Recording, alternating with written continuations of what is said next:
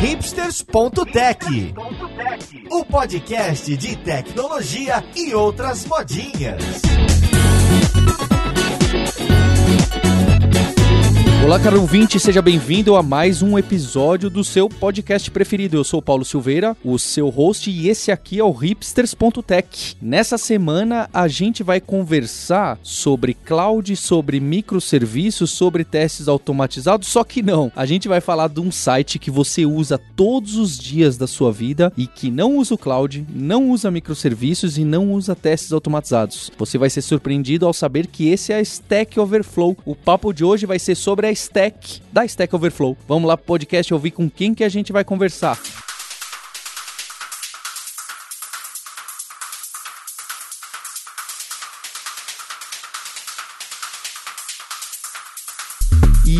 Hoje aqui no estúdio eu tenho comigo a Roberta Arcoverde, que é desenvolvedora lá na Stack Overflow há mais de três anos. Tudo bem com você, Roberta? Tudo bem, Paulo. Um prazer estar aqui. Obrigada pelo convite. Eu que agradeço você ter vindo aqui até aqui para conversar comigo e diretamente da Filadélfia, o nosso guerreiro Maurício Balboa Linhares. Como você tá aí, Linhares? E aí, tudo tranquilo? Usuário de Stack Overflow por anos e anos aí. Tô lá no, no top 2% do site. Olha só, hein? Puxa vida, é, ter, temos um grande colaborador aqui. Antes da gente chegar nessa conversa, nesse papo de cloud, microserviços e todas as coisas que vocês fazem ao contrário do que o pessoal fala pra gente usar hoje em dia, do que tá na moda, do que é hipsters, queria saber um pouco da história para contextualizar, saber o que, que o Joe que tem a ver com a Stack Overflow, por que que nasceu, o que que é, o que que faz. Você pode falar um pouco, Roberta? Então, a Stack Overflow surgiu em 2008 né, a primeira versão do site foi para produção em 2008. Quem desenvolvia software antes disso, sem revelar a minha idade, mas eu já desenvolvia, lembra que quando a gente tinha algum problema, era sempre bem complicado ter que encontrar soluções em fóruns, em documentações, num site muito esperto chamado Experts Exchange, né, que a gente mexia no HTML via resposta, é, que tentavam obfuscar. Então, por causa dessa dificuldade, Joe Spolsky, ele trabalhou como gerente na Microsoft de produto durante muito tempo e na época tinha uma empresa chamada Fog Creek, que ainda existe, se juntou com o Jeff Atwood, que não tá mais entre nós, que é o Coding... Assim, ele tá vivo, mas ele não tá mais na stack. é. é o Coding Horror. E o Joe já tinha na época o blog dele, que é o, o Joe on Software, e o, o Jeff tinha o Coding Horror, que eram muito populares. eles se juntaram, tiveram essa ideia, contrataram dois outros devs, amigos do Jeff, e começaram a trabalhar no Stack Overflow. Isso foi lá em, nos idos de 2008. E desde então, a empresa evidentemente cresceu bastante, porque o site cresceu bastante. Eu espero que tenha ajudado bastante a indústria de desenvolvimento de software como um todo a ter mais produtividade, porque, né, uh, hoje em dia, se você no Google precisa procurar as mesmas respostas para os problemas que você tinha pré-2008, é, é bem provável que os primeiros links e os melhores links sejam do Stack Overflow. Certamente são. Ah, ainda hoje são, né? Existe vida antes do Stack Overflow e vida depois do Stack Overflow. Era uma vida bem triste. Era.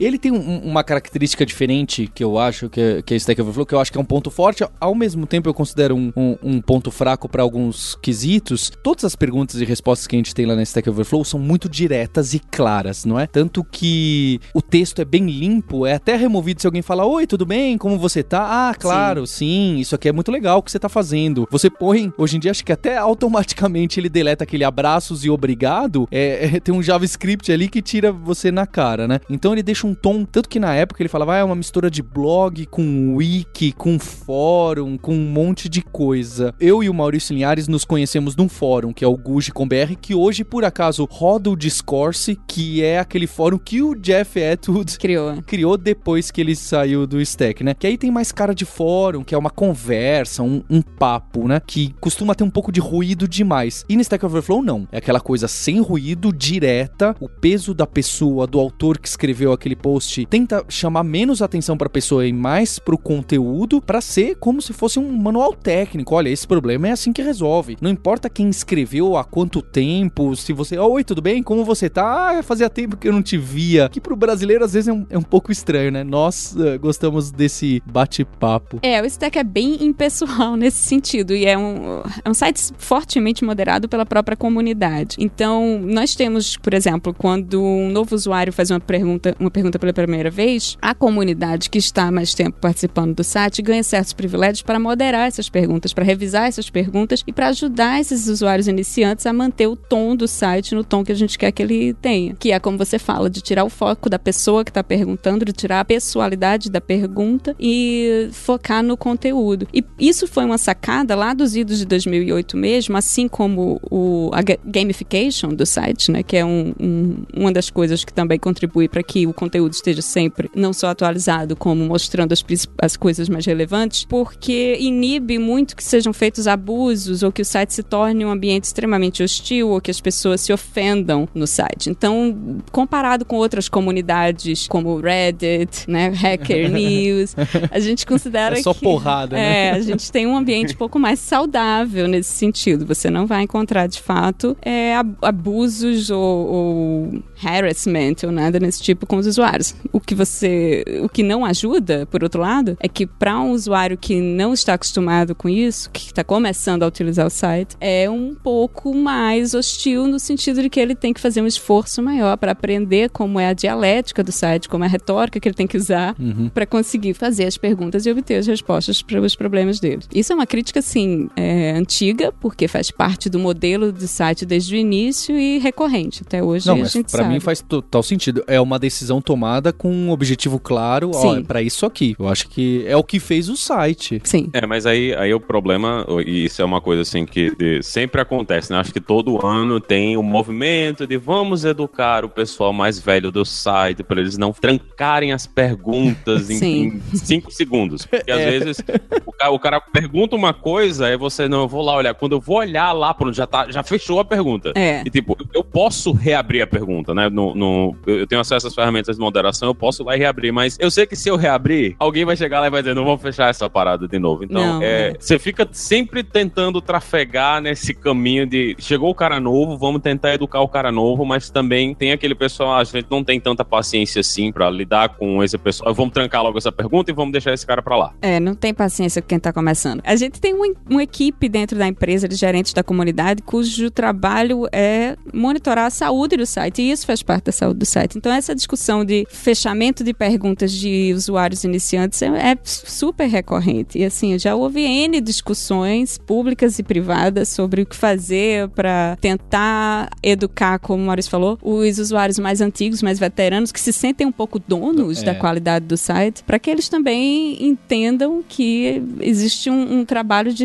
de tutor, de tentar ensinar as pessoas a se adequarem a você, e que fechar a pergunta é uma coisa meio hostil. É, mas tem muita pergunta daquelas duplicadas, né? Aquela mesma pergunta do JavaScript básico e aí Tem. Aí o pessoal já linka direto, duplicado pra essa aqui. O, o- a pessoa deve ficar lá super chateada. Ela fala, poxa, Bom, se ela encontrar a, a resposta e estiver realmente duplicada, nem tanto, mas no começo, quando a gente tá no começo do desenvolvimento, a gente tem muito aquilo que, não, mas minha dúvida não é exatamente essa, né? Tem, você não consegue se colocar num lugar e ver que é a mesma. Tem essa dificuldade de você falar, não, peraí, aqui não é X, aqui é Y, então é diferente. Mas, analogamente, é- é- era a mesma solução. Às vezes é difícil de enxergar. é É verdade. porque também você não entende, né? Muitas vezes você não, não entende o problema no nível de entender que é a mesma coisa. É. Acho que o, o- o grande problema que eu acho que provavelmente é a coisa mais comum é porque são pessoas que estão começando, eles ainda não aprenderam a perguntar, que eu acho que o principal do Stack Overflow é você aprender a perguntar. Depois que você aprende a perguntar, que você define o problema, você coloca o código, você coloca um exemplo, você diz o que é que é o esperado e o que é que está acontecendo, dificilmente a sua pergunta vai, vai ficar sem resposta. Mas até você chegar no nível de que você é capaz de fazer isso é complicado. Uma coisa que na época do Guj, né, na época que a gente usava fóruns, era, era um pouco mais fácil, é porque você realmente tem uma conversa. Então, o cara tá lá, você responde e, e ele faz alguma coisa e diz: Não, olha, não tô entendendo, explica isso aqui. Lá no Stack Overflow a gente só tem os comentários que são ali embaixo e às vezes vai pro chat. Mas o chat é uma coisa assim que eu praticamente não uso. Quando aparece o avisozinho de ah, continuem essa, essa discussão no chat, é uma parada que é difícil porque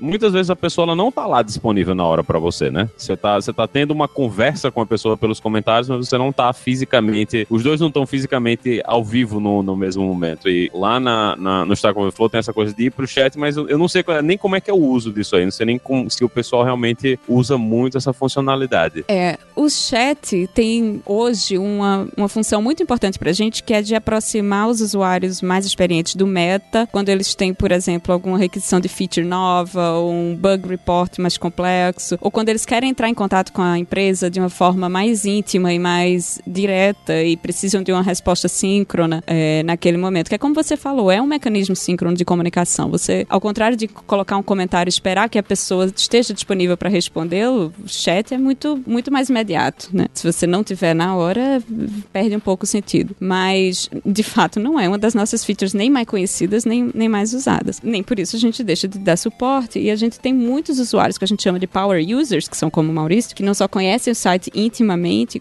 conhecem como eles funcionam, como eles contribuem muito com sugestões de melhoria, com discussões acerca de regras antigas, de mudanças de regra. E aí, para esse tipo de discussão mais profunda, o chat é pra gente, como empresa, uma ferramenta muito interessante, porque nos dá esse feedback direto e imediato com esse tipo de usuário. E continuando sobre o Stack Overflow, depois que ele começou a dar muito certo, foi montado o Stack Exchange, que uhum. versão genérica para poder tocar outros assuntos, não só desenvolvimento de software. Você pode falar um pouco o que, que é e quais são outros que são grandes? Sim, claro. Então, a Stack Exchange é a nossa rede de sites, né? Assim como o Stack Overflow, a gente tem outros em torno de 150 sites sobre os mais diversos assuntos. Vai de bichinho de estimação a jardinagem, com gastronomia, fotografia e alguns, não curiosamente, não por acaso, alguns dos sites mais famosos ou maiores sites dessa rede são o Super User, que é sobre problemas, ah, meu, como eu configuro uma VPN no Windows, que não é um programa de programação, que não se encaixaria bem no modelo do Stack Overflow, e para isso foi criado um novo site. E o Severfault, que é para sysadmin. Também são perguntas do tipo como configurar uma rede ou algo do tipo, que não se encaixariam bem no site de perguntas sobre programação com o Stack Overflow. Mas são, como eu falei, mais de 150 sites. A gente tem o Ask Ubuntu, que é específico para perguntas de Ubuntu, sites para tecnologias tem de específicas. Tem de LaTeX. O de matemática de é um que eu acho muito interessante porque ele acabou. Porque todos esses nossos sites a gente percebe que o que acontece é, por exemplo, site de fotografia. A gente tem desenvolvedores que gostam de fotografia, perguntando sobre fotografia lá. Então acaba que o nosso público e as nossas comunidades são majoritariamente formadas por pessoas que vêm do Stack Overflow e se interessam por outros assuntos. Uhum. Já o de matemática, não. O de matemática é muito usado por estudantes de doutorado e mestrado de matemática que quer discutir tópicos de suas pesquisas para saber se elas já estão sendo pesquisadas em outros lugares e para obter só. contribuições para as pesquisas deles. Pois é, é um, é um modelo de acesso completamente diferente dos outros sites que a gente tem. Legal. Vocês fazem um processo para decidir se o site merece virar, virar um site oficial ou não, né? Como é que é esse processo? Ai, adoro pessoas que conhecem tudo os sites. Então, o, o Área 51, é, tudo da gente é decidido pelas comunidades. A gente, na verdade, como empresa, a gente é muito mais. Se, se encarrega muito mais de manter as coisas funcionando. Então, sugestões dos novos sites são vêm dos usuários, vêm das comunidades. Nesse site que se chama Área 51, que é só mais um site como todos os outros também. Só que a diferença é que lá você propõe sites novos e a gente tem uma série de métricas que tem que ser atingidas para que o site seja aprovado e entre num período de beta. Então, isso aconteceu recentemente, por exemplo, com um site que. Uh, para Stack Overflow em português, que a gente começou a lançar sites internacionais de três anos para cá, um movimento recente, que a gente enxergou que tinha essa necessidade em países onde o inglês ainda era uma barreira para a contribuição dos usuários. Basicamente todos os países, mas tudo bem. então, a gente focou em, né, Brasil, claro que é português, é para todos os países de, de, língua portuguesa, mas o Brasil é o que tem a maior comunidade hoje no Stack Overflow português. Tem Rússia, mas tem também né? Rússia, Japão, tem espanhol. E aí o, o que acontece é que na área 51, quando esses sites são propostos e entram em beta, se o, o nível de interação com o site, o, o nível das perguntas, o percentual de perguntas respondidas, se a saúde do site for avaliada como boa, como positiva, por métricas muito objetivas que a gente tem, o site entra em público, em, em, entra para o público, e aí, quando chega num certo nível, ganha uma identidade visual. Então, tem todo um processo de evolução dos sites para hoje a gente ter esses 150. E a gente fecha site também. Se ele não tiver muito com a saúde muito boa, eventualmente ele entra num período de avaliação e eventualmente fecha. Fecha e fica ah, só para arquivo ou fica para arquivo. Por exemplo, a gente tem um site que a gente já abriu e fechou 500 vezes, que é o site sobre sexualidade, porque sempre desanda. Então, ah, porque abre, esse é aquele que entra no, no, no, pessoal, né? Deve É, virar. pois é, porque é, é Ah, muito difícil definir. Exato. O que, que é, o que, que é uma pergunta que deve ser fechada, que é apropriado, que não é apropriado? Mas, mas aí, como é tudo, como eu falei, vim- vem da comunidade, vez por outra alguém vai lá e propõe de novo. Gostaria de um site sobre sexualidade. Gente, olha, lá vem sexualidade de novo. Mas aí a gente vai pra grande pergunta do hipsters, né? Como é que vocês rodam essas coisas todas? Como é que é a tecnologia que faz todos esses sites funcionar? Vocês usam isso roda tudo separado, roda tudo junto? Vocês usam multenancy? Como é que é a, a- a solução pra fazer essas coisas rodarem? Mais básico ainda, é Java, é Python, é PHP, o que que tá por trás Stack Overflow? Então, a gente é nada hipster, a gente usa .NET, C Sharp, pelo menos a gente usa sempre as últimas versões. Então, a gente tá C Sharp 7, usa Visual Studio 2017, SQL Server 2017. Então, a stack é toda de ponta a ponta da Microsoft. A gente tem algumas ferramentas por fora, como servidor de cache, que é Redis, é, de busca, que é Elasticsearch, que são open source, mas o core do sistema é .NET, é Microsoft. E antes que, que as pessoas fiquem muito horrorizadas, eu vou só, só dar uma breve justificativa aqui por, isso, por que que isso é assim, que é porque em 2008, quando o site foi construído, as pessoas que construíram eram mais familiarizadas com .NET. Era o Jeff Atwood, o próprio Spolsky, os dois outros desenvolvedores que trabalhavam com eles. E aí, desde então, tem funcionado. Não tem por que a gente mexer numa coisa que tá, tá funcionando. Os, os ganhos da- de mudar para uma outra stack não,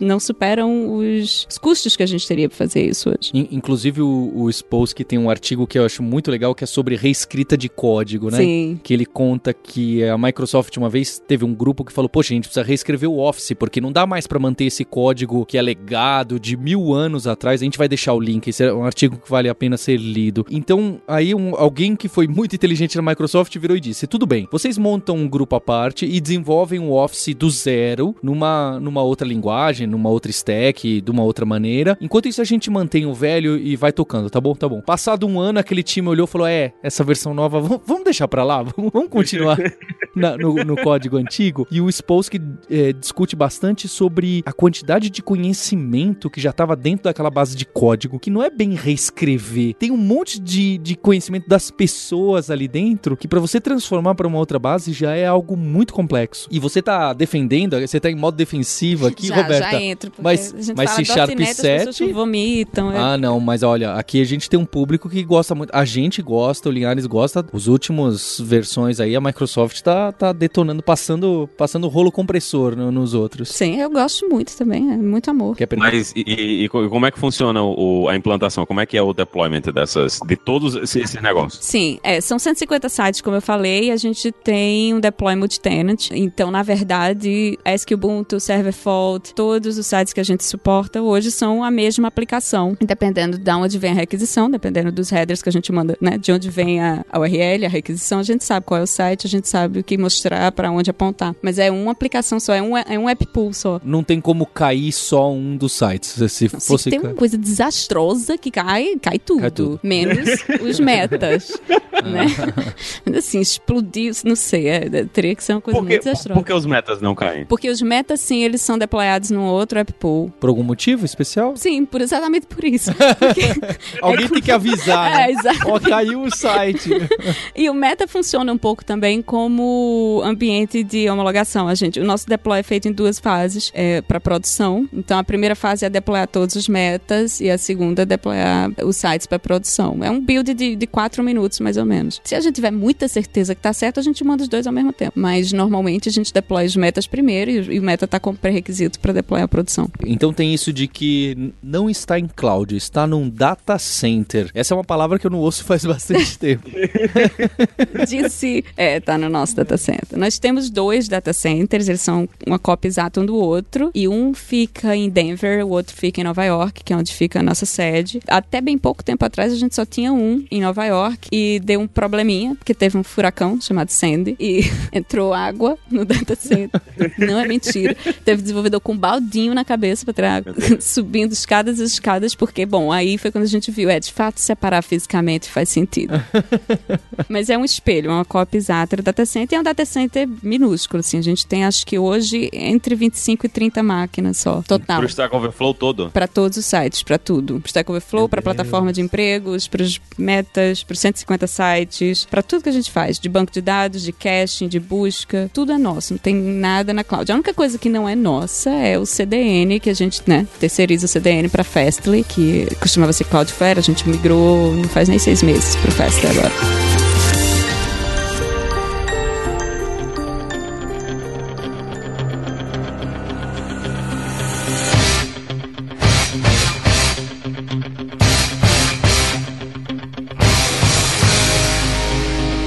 Excepcionalmente hoje eu que vou fazer essa treta aqui no episódio do Stack Overflow. Roberta, e isso de data center? Então vocês têm as próprias máquinas e os computadores aí dentro e tomam conta disso tudo? Que tem pé e cabeça isso de vocês não terem ido pro cloud? Porque beleza, as outras decisões arquiteturais, é, acho que muita gente faz, faz sentido aí para muita gente, mas você ser a dona de um computadorzão e ter a chave de fenda lá para colocar as coisas nos slots, não é algo muito estranho para uma empresa de tecnologia? Não, e isso é uma avaliação objetiva que a gente já fez algumas vezes, inclusive. Porque como o nosso data center é muito pequeno, é muito enxuto, a gente tem, por exemplo, você tem uma ideia, nove servidores web apenas, e eles rodam em torno de 5% da capacidade, então várias vezes a gente deixa o Stack Overflow rodando com um servidor web apenas. Eu achava que era mito, mentira, não é, já vi acontecer. É.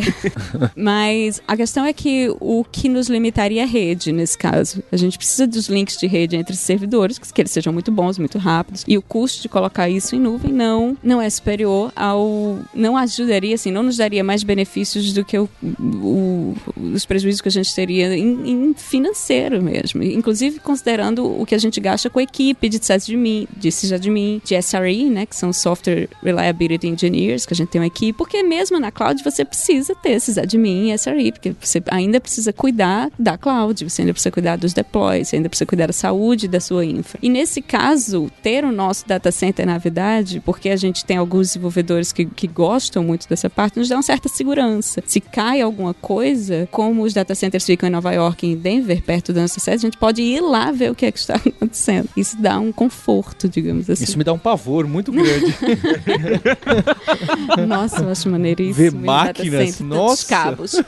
Vários cabos. Uh, na, na questão da, de como as coisas funcionam, né? Vocês usam o SQL Server para banco de dados, mas para que é que vocês usam o Redis na, na infraestrutura? Principalmente cache. A gente usou durante muito tempo como sistema de mensageria também, para uns serviços que a gente tinha na época no, na plataforma de empregos, o Jobs, onde eu até trabalhei um bom tempo, mas a gente matou esse serviço e, e simplificou extremamente, fazendo de uma outra forma, com um serviço Windows que fica rodando mesmo para processar a mensagem. Ainda tem um pouquinho de mensageria, mas não é mais nada tão complexo.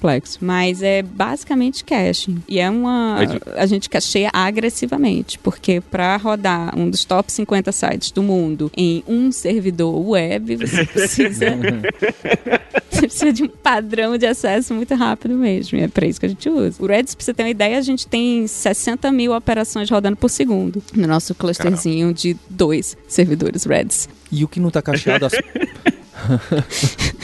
Bem pequeno. O que não está cacheado tem muito. As páginas já tá renderizada num arquivo ou é um template que renderiza um, sob demanda se não está no cache? Não, sob demanda. A gente usa Output Cache de ASP.NET, que é um, uma, uma forma de cachear o HTML built-in, mas não, a gente usa Razor normal, não tem. Nosso front-end é super pobre também, a gente não usa nenhum framework específico de front-end, uh, Angular, React, nada disso. A gente uhum. usa jQuery e agora estão tá, começando a migrar certas partes do site para TypeScript, que era um movimento recente aí de, de algumas pessoas mais hipsters que entraram na empresa recentemente.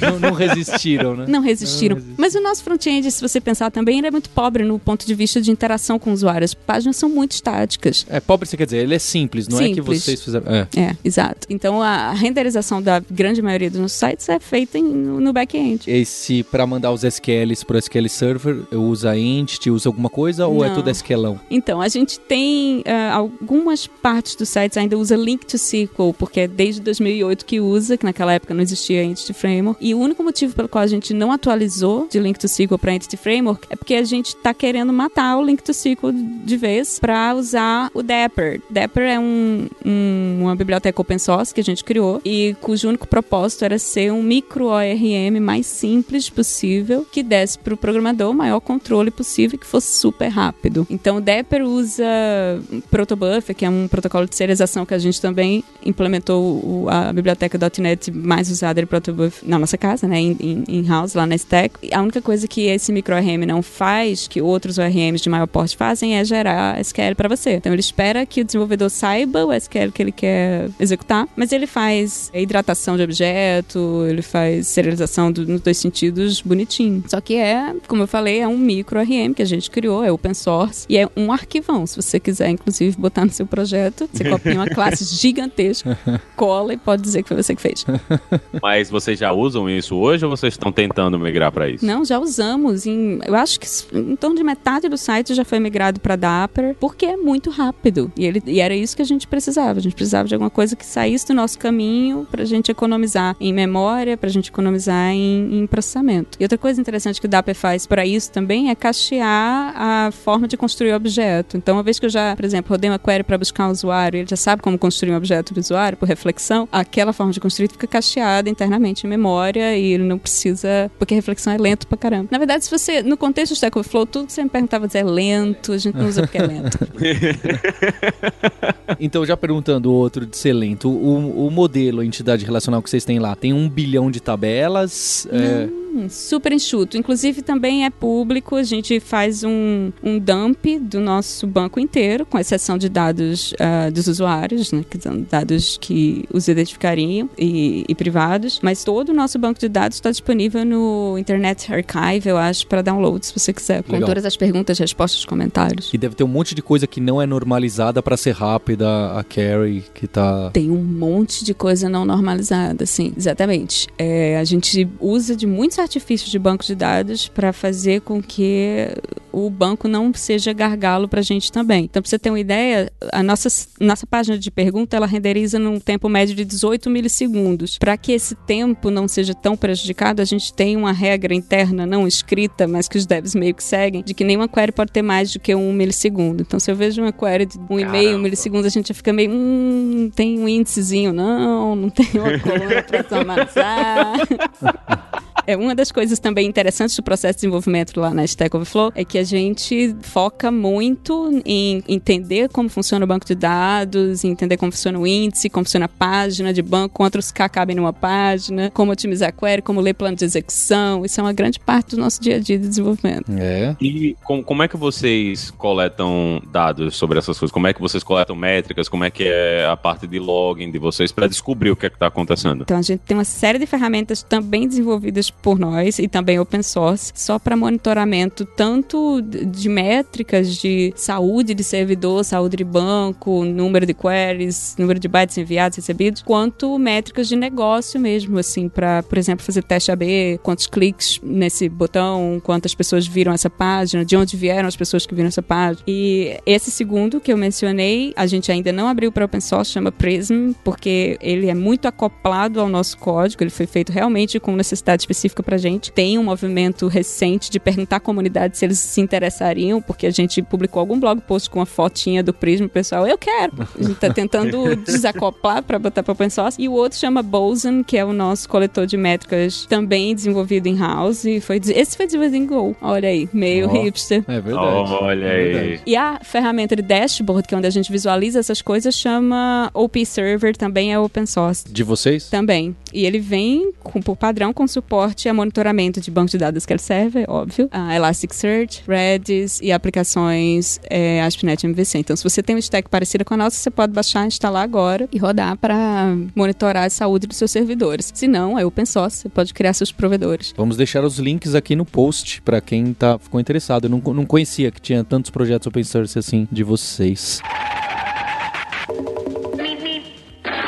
Um outro ponto polêmico é essa história dos microserviços de vocês terem uma, uma aplicação monolito, né? Monolítica. Tem, tem uma coisa que acontece que é muito comum quando o pessoal quer migrar para microserviços. Fala, ah, vamos tirar a parte de o single sign-on, o login senha, a autorização, alguma dessas partes, vamos colocar isso em outro canto. No Stack Overflow isso é tudo junto, tá tudo dentro da mesma aplicação, não faria sentido separar justo por causa dos outros sites. É tudo junto. É, Como eu falei, a gente tem uma aplicação só que a gente é multi-tenant, deploya é, para rodar os 150 sites. Essa aplicação é um projeto dentro de uma solução do Visual Studio, né, uma solução .NET, C Sharp, e é literalmente um projeto só que se chama Stack Overflow. Não podia ser mais direto. Não, e não é um projeto tão grande. Eu tinha de cabeça o número de linhas de código, agora esqueci. Mas eu lembro que era uma coisa da ordem de centenas de milhares, assim, de, talvez 200, 300k. E é um monolitão. Então a gente tem muito, por exemplo, como eu falei, a gente usa Dapper, que é como micro RM, e o Dapper você escreve sua própria query, certo? Então, uma coisa que você acha com muita frequência no código da gente é, por exemplo, um controller que chama o SQL e retorna o resultado da SQL. Isso quando eu botei no slide uma vez na apresentação, as pessoas riam de chorar. Diz, gente, SQL no controller pode? Digo, pode. Pode. É super rápido. Senão fica, pra que colocar abstração, gente? Abstração, mais uma chamada virtual, vai ficar lento. Aí fica aquelas chamadinhas de uma linha só, né? Você chama, o cara chama alguém que tem uma linha só, que chama outro que tem uma linha só. e- Retorne DB, ponto, executa, É. sucesso. Isso. Exatamente isso aí. Mas é um monolitão e é por, por causa disso que eu falei. Não é que a gente não entenda que microserviços são interessantes para muitas aplicações. Você não consegue entender certos produtos, como Netflix ou coisas do tipo, que não, que não usem microserviços. Mas as nossas necessidades são diferentes. Então a gente tem que ser muito pragmático nesse sentido. A gente precisa rodar o Stack Overflow num servidor, porque é barato e funciona pra gente. E para isso ele tem que ser muito rápido. Nesse caso aí, como é que vocês homologam que um deployment ele, ele tá funcional? Já, já que vocês não têm, não têm assim, testes unitários, né? Como, como é que vocês testam e validam que o ambiente tá funcionando? Dando spoiler, né? A gente não tem teste unitário, de fato. Eu não vou dizer que a gente não tem, porque é injusto com um colega meu. Tem um colega, Dev, chama Jared. Que faz teste unitário, que é assim, aquela única pessoa iluminada na equipe que ainda insiste em fazer, mas para ser bem sincera, o projeto de testes na solução do Stack Overflow na minha máquina, por exemplo, está desabilitado porque come tempo de compilação.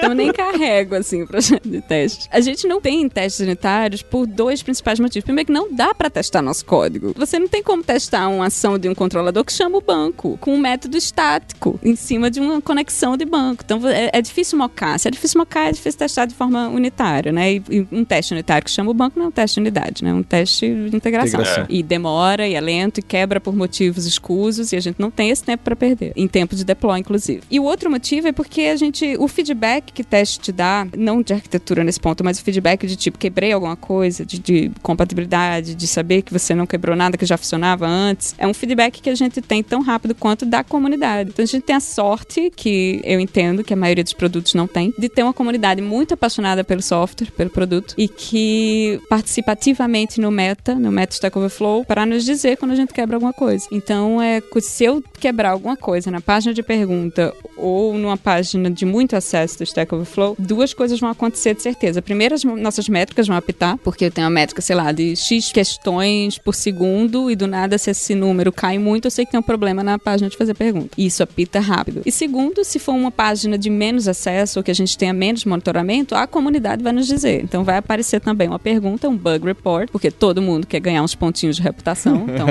achei um bug.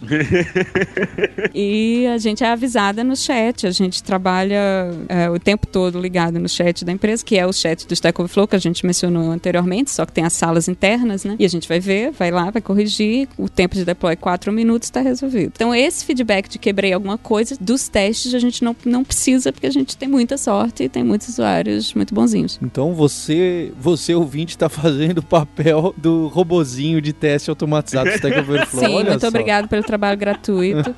assim, eu não vejo propaganda no site, né? Não tem, não, não aparece propaganda pra mim. Pra você, né? Usuário poderoso, top 2%. Eu, eu não vejo, eu não vejo propaganda além da parte de carreiras. Como é que vocês pagam as contas no final do mês? Então, na verdade, a gente não paga. Eu tô aqui pedindo pros ouvintes. não, brincadeira. A gente tem ads, sim, só que a gente é muito seletivo nos ads que a gente aceita. E eles não aparecem, de fato, para usuários que têm um pouquinho mais de reputação, ou que, no- que é o seu caso. Mas não precisa nem ter muito, assim, não. Tipo, a partir Não, é acho de pouquinho, mil, é. é. Eu acho que é de mil, você, você já não vê Isso, mais. De mil já não vê, exato. Mas se você entrar numa aba anônima do, do Chrome, você vai ver uns adzinhos. Mas eles são, assim, muito pouco invasivos. A gente, como eu falei, é muito seletivo. Não tem animação, não tem som, não tem cores fortes. É, a gente seleciona muito as, os, as empresas que a gente deixa que anunciem no site também. E, mas essa é em torno de 20 a 30% da nossa fonte de renda. O, o grande pedaço da nossa fonte de renda é a plataforma de empregos mesmo. Então, Careers, é o ó. Careers, exatamente, que migrou para dentro do Stack Overflow. Hoje é uma aba lá em cima, tem a aba de pergunta de, de resposta, de perguntas de tags e tem a aba de jobs, que é a nossa plataforma de, de, de vagas e de ah, e foi assim que eu consegui meu emprego, diga-se de passagem. A Stack anunciou no Careers, eu vi, apliquei pelo site. A gente tá falando da stack, da Stack Overflow e você pegou carreira no Career. Exato. É uma recursão aqui, tá legal. Piada boa, hein, Paulo? Piada boa. Pessoas dando nome às coisas. Dar nome às coisas é difícil, minha gente. Não é fácil, não. E é por isso que agora a gente tá focando menos, inclusive, no nome Careers e falando mais em jobs, no Stack Overflow Jobs. Antes chamava Careers e mudou mesmo, então? Sim, mudou, inclusive, em, em termos. Não existe mais careers.stackoverflow.com. Redireciona você para stackoverflow.com/barra jobs. A gente fez um esforço interno de, interna, de- Nossa, vai ficar péssimo isso. Mas para internalizar a plataforma de empregos dentro do Stack Overflow, para mostrar que, na verdade, são a parte intrínseca do site e não um site separado. E como é, vo- vocês têm algum relacionamento com empresas que têm produtos que aparecem muito no Stack Overflow? Com produtos que É, aparecem tipo, com ads? linguagem de programação. Não, não. co- coisas que as pessoas perguntam muito. Então, tipo, muita gente pergunta sobre Go. Vocês têm alguma coisa, vocês têm algum, alguma parceria com gente do Google, gente que entende dessas coisas, ou é tudo sempre a comunidade? Não, a gente tem a- gente tem duas coisas. Uma chama tags patrocinadas e a outra é, por exemplo, algumas empresas elas entram em contato com a gente para fazer um esforço de manter documentação dos seus produtos no Stack Overflow na forma de perguntas e respostas. Então eu, eu lembro de algumas poucas que eu já vi. Agora não vou saber de cabeça. Mas por exemplo, Go no caso, não, não vou saber se é o caso. Mas se fosse, é, teria uma paginazinha customizada quando você clica na tag de Go, né, para ver só as perguntas de Go. E a própria tag também tem um logozinho da linguagem. É, tem Go, Go, Go tem o, o desenhozinho do Golfer na, na, na tag. Então, essa é uma tag patrocinada. É uma tag que tem uma parceria diferente. Não necessariamente patrocinada significa dinheiro. Às vezes é apoio da empresa ou da comunidade oficial de Go para manter essa tag com a saúde X, digamos assim. Então, então vocês avaliam também essa coisa da questão da saúde de cada tag? Como é, como é que funciona isso? A saúde que a gente avalia é do site, mas algumas empresas têm um interesse especial. O Reds eu sei que também tem isso, lembrei. Porque como eles, às vezes as empresas não querem ter um site separado para documentar seus produtos e querem usar o Stack Overflow e os esquemas de perguntas e respostas como se fosse documentação, porque é. E aí essas empresas formam uma parceria com a gente do ponto de vista mesmo de manter pessoas alocadas, tanto respondendo as perguntas como tendo certeza de que as respostas que estão sendo providas para as perguntas dessas tags estão corretas e estão de acordo com as últimas versões do software, coisas desse tipo. Uma coisa que também eu fico, que eu sou muito fã do Stack Overflow é por causa do Joel, né? O Joel tem umas ideias e uns posts e alguns até polêmicos que eu acho que, que merecem ser lidos. Ele, ele tem um post sobre Unicode. É o meu favorito. Esse post aí é, Esse é clássico, todo mundo tem que ler. Tem que ler Tem que esse, ler. porque é lá, que, a- é lá que o desenvolvedor vai entender que Unicode não é o encoding, né? O Unicode é a tabela, o encode é o TF8. Depois que você entende isso, você fala, opa, agora eu comecei a, a- a entender alguma coisa. Bem, ele tem diversos posts. Eu lembro que ele, eu não sei se isso é, é no blog dele, é naquela época que o Basecamp e o DHH tava muito na moda falando sobre produto, que saiu aquele ri- livro Rework e qual que é o outro, Linhares? O Get Things Done? Não, não é Get Things... Getting Real, Getting Real. Get Things Done é do Joe. É, não, Smart and Get Things Done. tem os dois do pessoal lá do Basecamp, que é o, o Getting Real e o Rework, que ele falava sempre, ah, faça o produto com o mínimo de feature possível. E aí o Spolsky rebateu e falou, se eu pegar esse Basecamp aí e colocar mais um monte de feature, eu faço dinheiro com isso.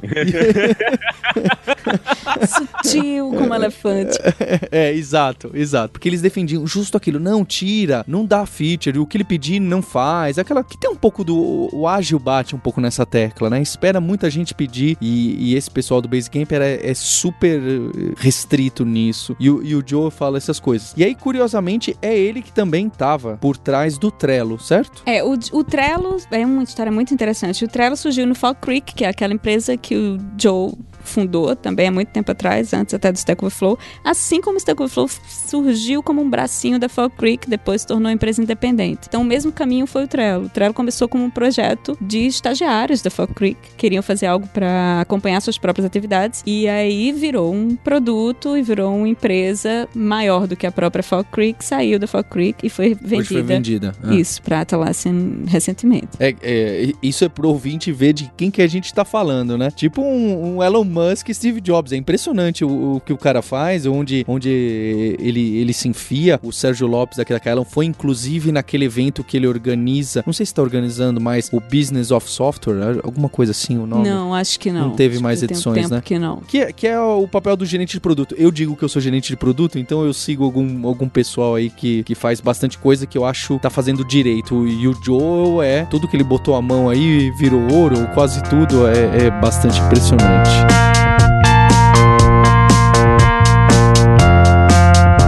Você ouvinte que nunca acessou o Stack Overflow, talvez você mora em Marte ou algum outro planeta, fica.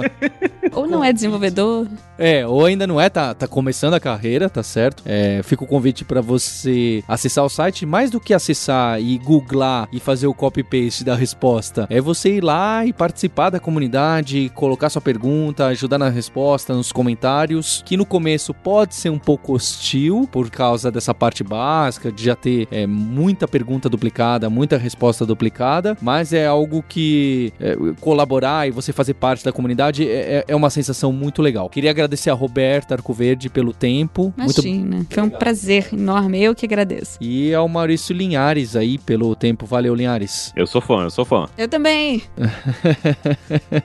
Deixar o recado aí, dê as cinco estrelinhas ali no iTunes pro podcast continuar. A gente tá aparecendo no top 10 do Brasil, independente do assunto, o tempo todo. Vai lá e gasta um pouquinho do seu tempo. E a gente se vê daqui a uma semana no próximo episódio do Hipsters. Abraços, tchau!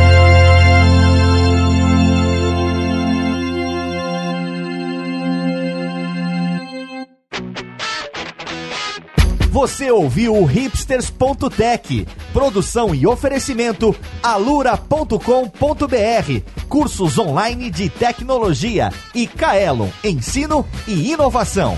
Edição Radiofobia, podcast e multimídia.